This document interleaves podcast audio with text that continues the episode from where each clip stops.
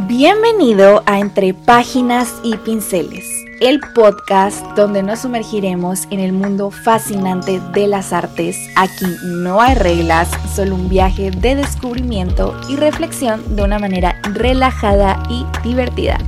Empecemos. Disclaimer antes de comenzar este episodio, te comento que desafortunadamente me resfrié, entonces a lo mejor mi voz no va a ser la mejor de todas. Me disculpo por ello de antemano, pero bueno, sin más que decir, hay que comenzar.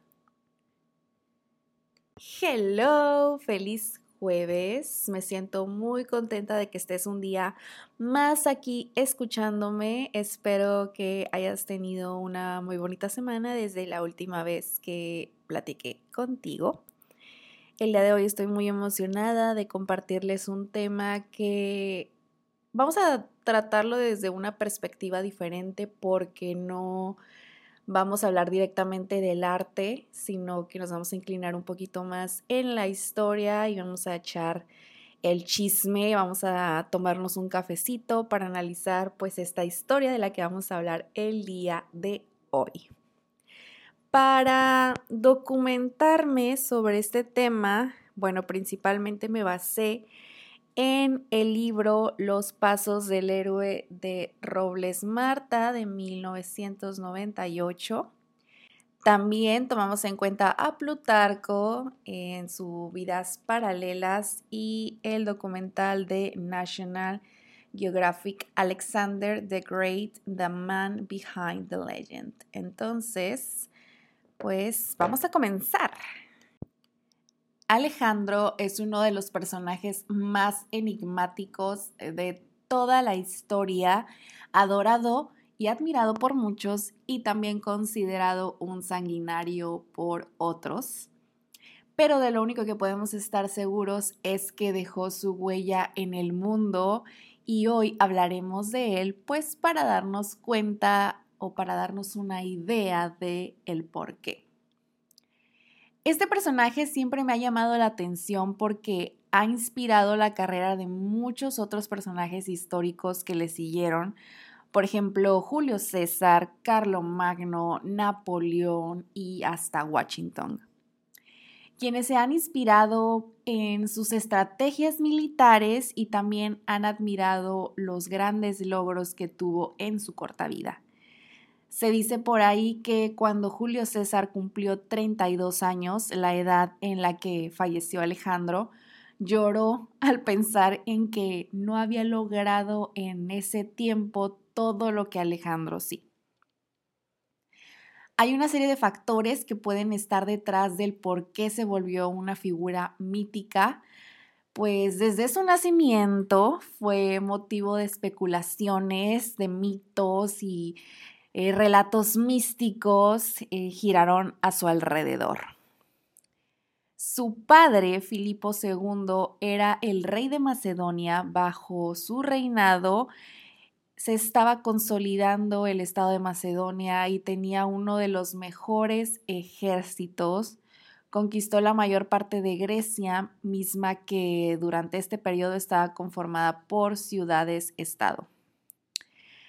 La madre Olimpia era conocida por sus costumbres esotéricas bastante excéntricas, practicaba rituales que incluso para la época eran considerados excesivos y fue algo que siempre mantuvo una línea de separación entre ella y su esposo Filipo. Afianzado también por el hecho de que en esos tiempos en algunas zonas la poligamia era bien vista y pues Filipo se consiguió otra esposa.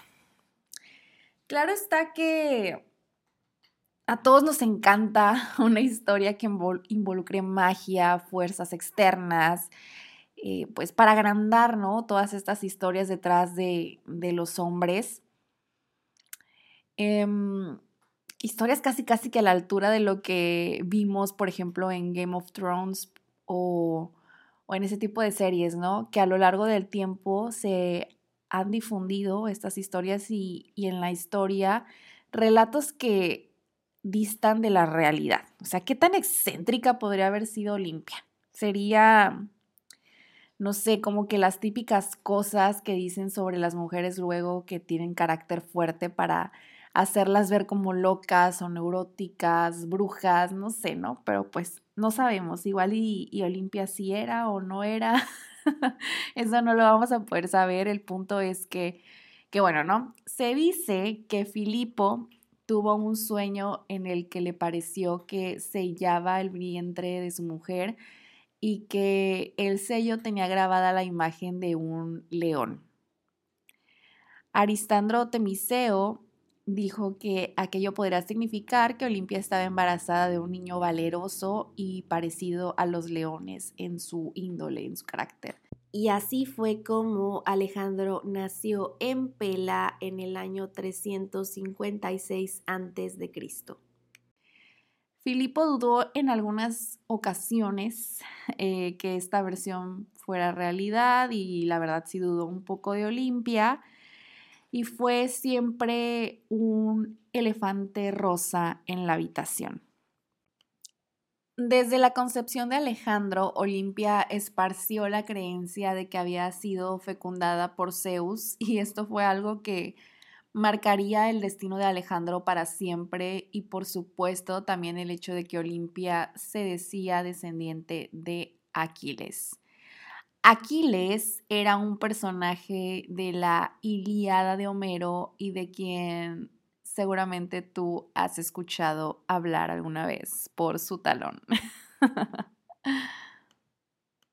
Te voy a leer un poco sobre Aquiles de mi enciclopedia de mitología para que tengas una mejor idea y haya más contexto en este chisme. Aquiles miembro de la expedición griega que marchó a la conquista de Troya, hijo de un mortal, Peleo, y una Nereida, Tetis.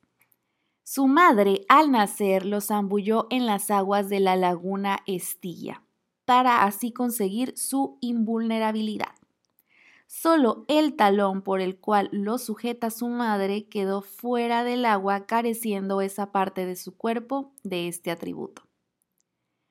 Se crió con el centauro Quirón en las laderas del monte Pelión y con él aprendió las artes de la guerra y de la caza, así como de la música y las propiedades curativas de las plantas. Cuando tenía nueve años, el adivino Calcas profetizó que los griegos no podrían tomar la ciudad de Troya sin la participación de Aquiles, pero que éste perecería ante los muros de dicha ciudad. Entonces su madre lo escondió entre las hijas del rey de Ésiros, Licomedes, para intentar apartarlo de su destino. Pero los griegos, ya a un punto de partir a, a Troya, enviaron a Ulises para descubrirlo.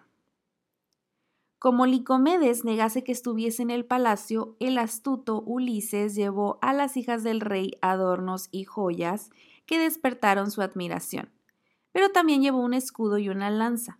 Al presentar estos instrumentos bélicos y hacer sonar al mismo tiempo un agudo clarín, Aquiles, sin poder contenerse, se abalanzó sobre las armas, poniéndose al descubierto. Entonces el rey Peleo prometió su ayuda a los griegos a cuyas filas se incorporó. Durante el curso de la guerra de Troya, Aquiles estuvo siempre en la vanguardia de la lucha y se dice que 12 ciudades enemigas fueron destruidas por él desde tierra y 11 por mar.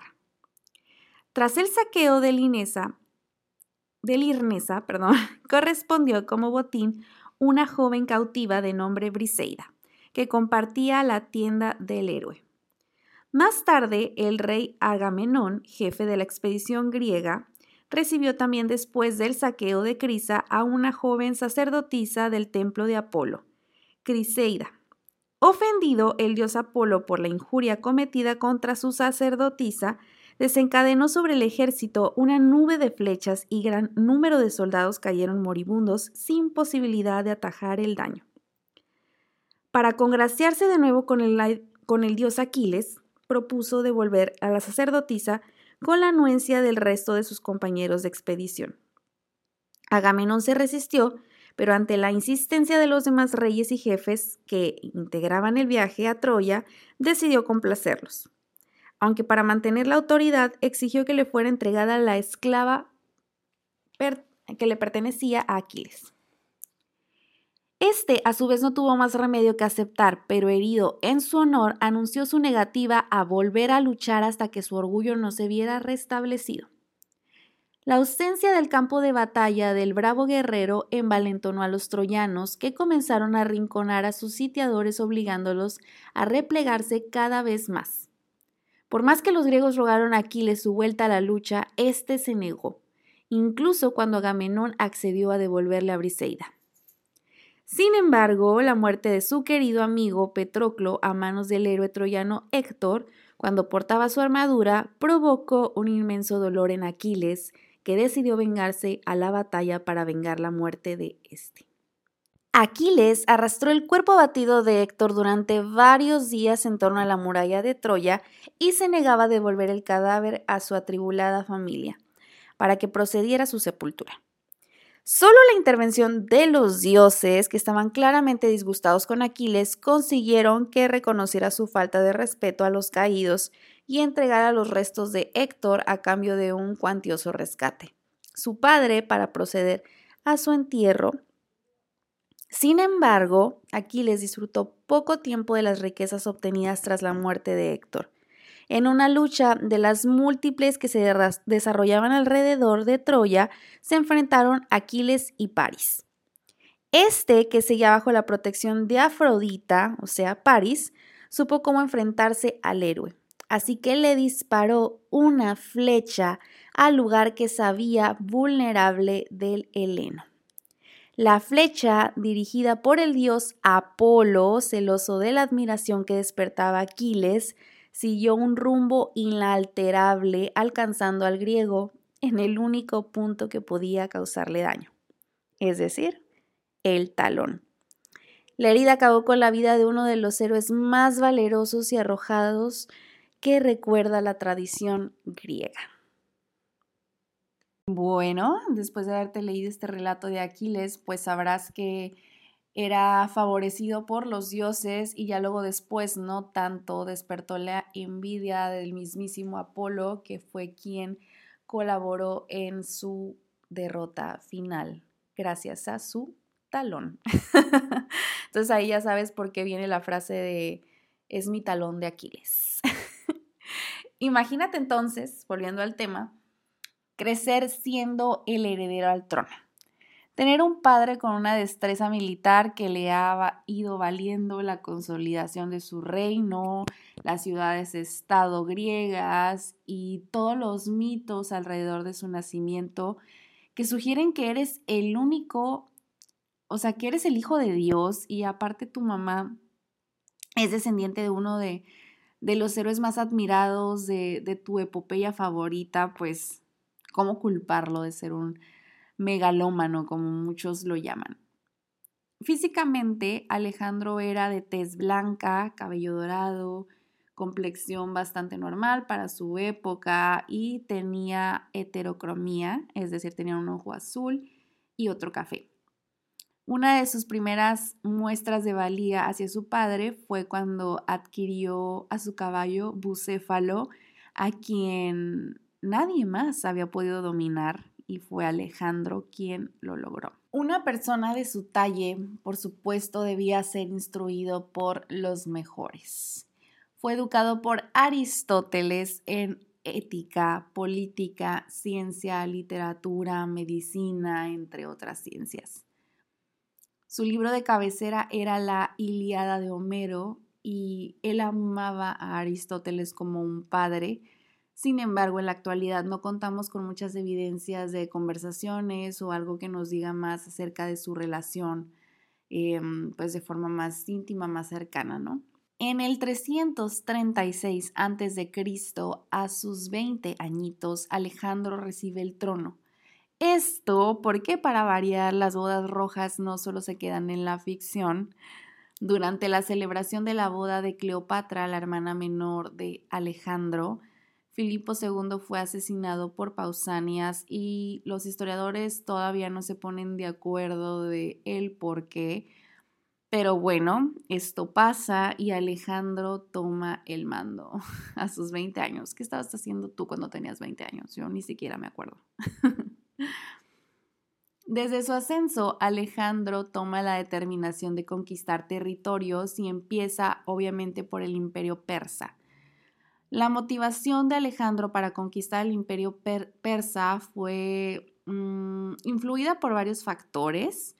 Algunos pueden ser los siguientes. Primero que nada, obviamente la ambición de lograr grandes cosas alimentada por todos los mitos de los que era protagonista, como ya te lo comenté anteriormente, y también por el hambre de superar a su padre.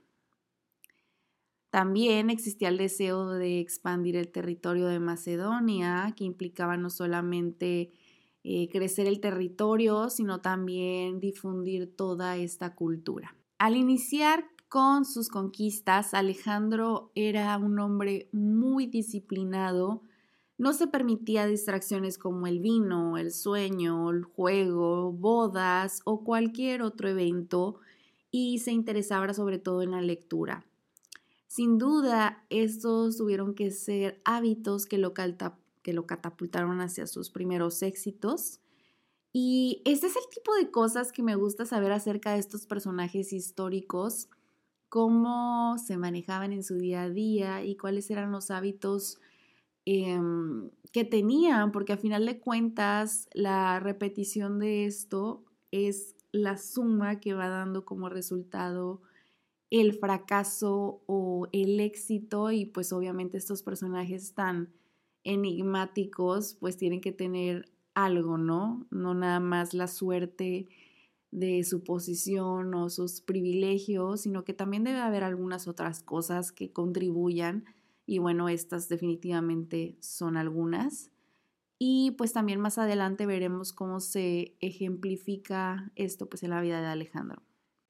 Otro de los encuentros interesantes de Alejandro con el mundo de la filosofía fue con Diógenes de Sinope. Alejandro, ya habituado a la visita de los filósofos, esperaba el mismo resultado con Diógenes, que vivía en Corintio, pero él tuvo que ir hacia él y cuando se lo encontró, él estaba muy a gusto tomando el sol. Alejandro lo saludó y le preguntó que si se le ofrecía alguna cosa, a lo cual Diógenes dulcemente le contestó que te quites del sol. Este menosprecio divirtió mucho al rey y dijo, pues yo, a no ser Alejandro, de buena gana sería Diógenes. Volviendo a las conquistas, Alejandro partió a Persia en donde demostró una estrategia militar brillante, como se evidencia en la batalla de Gaugamela y en la de Isos también, Em, Alejandro superó al ejército persa liderado por el rey Darío III y el rey después de darse cuenta del gran poder y la fuerza que traía Alejandro emprendió huida. Eso inevitablemente bajó los ánimos del ejército persa y comenzó la cacería de Alejandro hacia el rey Darío. Ya después, tras las ocupaciones de Babilonia y Persépolis, la derrota del ejército persa, Alejandro procedió cuidadosamente ocupando ciudades y asegurando líneas de abastecimiento. Su estrategia incluyó la promoción de la mezcla de culturas con la intención de globalizar su imperio mediante la fusión de, de razas y tradiciones, culturas y demás. Durante la persecución de Darío, Alejandro llegó hasta Ecpetana, donde se enteró de la muerte de Darío III. En ese momento, Darío ya había sido asesinado por sus propios nobles, liderado por Besos, quien se autoproclamó rey de Persia. Esto a Alejandro no le gustó para nada y lamentó profundamente la muerte de Darío, él consideraba que el rey persa no merecía morir a manos de uno de sus seguidores, obviamente, y Alejandro, en señal de respeto hacia su rival y enemigo, realizó funerales con honores a Darío III, cubrió su cuerpo con un manto púrpura que abandonó durante la batalla de Isos y que Alejandro había recogido, y además le rindió un funeral real, mostrando así su aprecio por la grandeza y la dignidad de Darío, a pesar de las circunstancias adversas que llevaron a su muerte. Cabe mencionar que, si bien eran enemigos, existían códigos de honor que era importante respetar. Alejandro en esta etapa de su vida tenía estas consideraciones, él siguió dando también un trato real a la familia de Darío y adoptó a su madre como suya. También cuidaba mucho el aprenderse los nombres de su ejército, de sus soldados. Y mm, esto le favorecía mucho, hacía como que hubiera un sentido de pertenencia y empatía que obviamente resaltaba en la batalla. Después de este suceso, Alejandro continuó su persecución hacia Asia Central, persiguiendo a Besos, el asesino de Darío, con el objetivo de vengar la muerte del rey persa y asegurar su control sobre las satrapias persas. Este episodio marcó una etapa crucial en las campañas de Alejandro en Persia y también en Asia Central. Durante estas campañas promovió la fusión de culturas y enfrentó rebeliones, como la liderada por Espitámenes. Alejandro también atravesó Asia Central hasta llegar a la India, donde enfrentó al rey Poros en la batalla del Hidaspes, luchando valientemente contra elefantes de guerra, imagínense. Después de sus conquistas en la India, ya habían pasado varios años, eh, Alejandro enfrentó la resistencia de su ejército, ya cansados obviamente, y decidió regresar a Babilonia. En sus últimos años ejecutó a sátrapas abusivos y buscó la armonía entre sus súbditos persas y macedonios mediante también matrimonios masivos para que pues hubiera esa fusión ¿no? de culturas. Y este punto nos lleva al ya descenso del rey. Como les mencioné al principio del episodio, Alejandro sí era un militar y todo, pero sí tuvo una educación fina, era una persona de valores y de principios y sobre todo de mucha disciplina.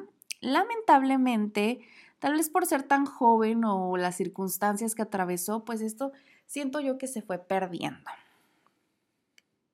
Y en este punto vamos a especular un poco porque obviamente nosotros no sabemos qué pasó en realidad ahí y si bien hay fuentes, pues no podemos saber si una fuente es 100% fidedigna de lo que realmente pasó, porque siempre pues en esas cosas hay muchos intereses de por medio, pero yo sí pienso eh, en relación a todas las cosas que pasaron ya a finales de su vida, que sí se le pudo haber subido, decirlo de una manera así coloquial, el poder a la cabeza sí pienso que, que sus costumbres y su mente poco a poco se fueron corrompiendo y se fueron alejando de sus principios.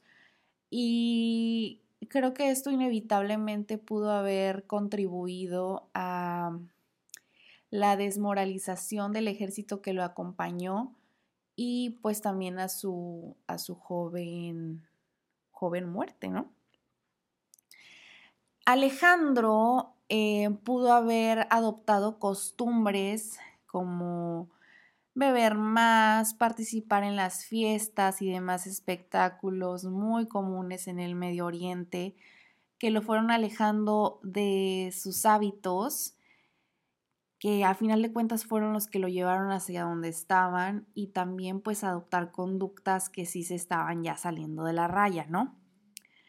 Si bien era importante la unión entre culturas para preservar esa tranquilidad y afianzar su posición, em, es cierto también que Alejandro estaba comportándose ya como un engreído y su melano, megalomanía aumentó.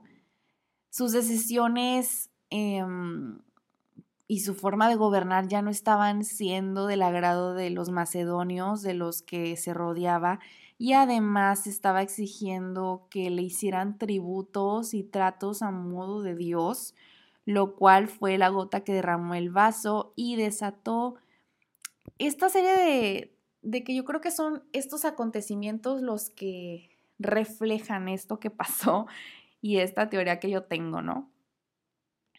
Primero, el incidente con Cleitos.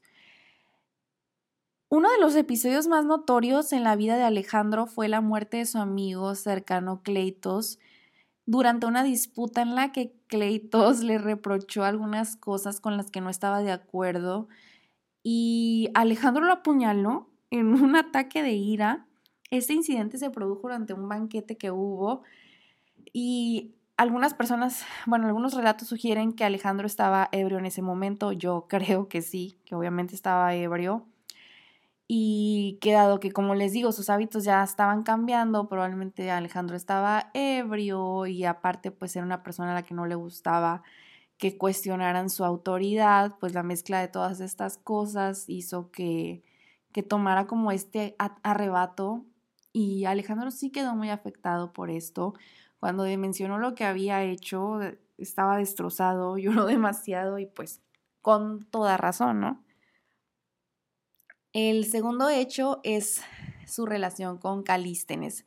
Calístenes era un historiador y sobrino de Aristóteles, también tuvo un papel destacado en la corte de Alejandro durante todas sus conquistas. Sin embargo, su relación con el rey se volvió un poco tensa. Em, Calístenes resistió a la proclamación divina de Alejandro, o sea, no quiso, o sea, eso ya fue demasiado para él. Entonces fue acusado de conspirar en contra de él, aunque pues la naturaleza exacta de los eventos es discutida, la tensión entre Alejandro y Calístenes podría haber contribuido a un ambiente menos saludable también ahí y básicamente Alejandro se deshizo de él, lo que probablemente enfriaría mucho más al final su relación con Aristóteles. Y el tercero, y yo creo que también uno de los muchísimo más importantes que los dos anteriores, fue la muerte de Hefestión en, mil, en 324 perdón, antes de Cristo. Hefestión era el amigo de toda la vida, literalmente, de Alejandro, y algunos sugieren que más bien eran amantes y compañeros de vida, más allá de lo militar y lo político, si me entienden, ¿no? Entonces, este falleció y tuvo un impacto devastador en la vida de Alejandro. Algunos sugieren que que Alejandro se sumó, se sumió en un duelo interminable, que estaba sufriendo demasiado y se dice que dejó de comer, que se negó a cuidar de su apariencia personal. O sea que fue un desastre durante algún tiempo, ¿no? Y bueno, finalmente la vida de Alejandro terminó en Babilonia en junio del 323 a.C., a la edad de 32 años, bajo circunstancias aún discutidas, posiblemente por envenenamiento o enfermedad. Eh, algunos dicen que tifoidea pudo haber sido. Su muerte marcó el fin de un imperio extraordinario y un legado duradero de la historia. Hoy en día no se sabe exactamente dónde está su cuerpo. Sabemos que estuvo un tiempo en Alejandría donde fue adorado como un dios y entre ellos pues Julio César y Augusto fueron ahí a rendirle sus respetos pero puede que por la guerra o por algún terremoto o circunstancias así que pudieron haber sucedido desde entonces, pues imagínense, mm, la tumba se perdió y no sabemos dónde está. es un misterio en estos momentos de la arqueología. Y así fue como la vida de Alejandro se desarrolló y finalizó. Yo pienso que Alejandro destacó tanto bueno, por muchas cosas obviamente, ¿no? Pero yo creo que principalmente porque era un hombre de, que desde su nacimiento estaba rodeado de un montón de, de historias, de mitos, y era como hacer realidad ese, esas eh, creencias que tenían en ese tiempo la, pues las culturas griegas, ¿no? Que adoraban a, a los dioses y, y obviamente el que hubiera una persona y todavía pues fuera de la realeza y así, que estuviera rodeado de esas historias y que se creyera que él pues era básicamente el hijo de Zeus, obviamente eh, contribuyó a difundir esta idea de que era un ser extraordinario. Tanto así que obviamente Alejandro se lo creyó y yo creo que esto fue súper básico para que Alejandro hiciera lo que hizo, que él creía firmemente que lo era. Él creía que era como que el elegido, él era el hijo del Dios, él era descendiente de Aquiles y encima, o sea, su madre siempre lo, lo alentó con estas ideas y yo pienso que eso fue una parte fundamental de que él pudiera lograr lo que él lo creía. Número dos, pues obviamente toda la educación que él traía detrás de él era este, instruido por, por Aristóteles, entre otros filósofos, tenía una educación militar también. Y pues obviamente el tener estas herramientas sí que le daban ventaja. Y también, y tercer lugar, su corta vida. Obviamente el haber logrado tantas cosas a una tan corta edad, pues sí hace que todo sea mucho más destacable, ¿no? Porque a lo mejor si Alejandro hubiera tomado, sí, a lo mejor el reino a los 20 años, pero su imperio se hubiera consolidado a sus 60 y algo, 55 años, igual y no hubiera sido tan remunerado, ¿no? O sea, hubiera sido algo un poco más creíble hacia todos los que le siguieron después y no se hubiera mitificado tanto su imagen, pienso yo. Y si al final de sus días el, el poder lo corrompió o no, pues eso ya no lo podremos saber. Yo pienso que sí, algunas teorías sugieren que sí, pero pues eso es ya de opinión de cada quien. A mí me gustaría saber qué opinas tú. Em, si escuchaste este episodio y, quieres comentarme algo, pues mándame un mensaje en Instagram, en y, y me encantaría saber tu opinión. Pero bueno, actualmente también se siguen estudiando las técnicas militares en las escuelas de esta índole. Pero bueno, hemos llegado al final del episodio. Espero que te haya gustado mucho, que te hayas entretenido, que hayas aprendido algo y sobre todo que no te quedes con lo que yo te conté. Mm, sí investigué y todo para hacer este video, pero nunca confíes en lo que ves en internet. A lo mejor información que yo leí también no es correcta o a lo mejor no necesariamente incorrecta, pero tú tienes otras fuentes. Y eso es lo interesante, como que poder compartir, ah, mira, yo sé esto por tal fuente, yo sé esto por otra tal fuente, y pues así enriquecer el conocimiento y pues también, ¿por qué no?, hacer nuestra propia opinión, plantear nuestras propias teorías, eso también es muy divertido. y pues ya, muchas gracias por haberme escuchado y nos hablamos el próximo jueves. Y con esto llegamos al final de otro episodio de Entre Páginas y Pinceles. Espero que hayas disfrutado tanto como yo este viaje. Te agradezco de todo corazón que me hayas acompañado y espero que sigas disfrutando de los próximos episodios. Te invito a seguirme en mi Instagram, Musefelin, para estar al tanto de nuevas cosas de arte. Hasta la próxima.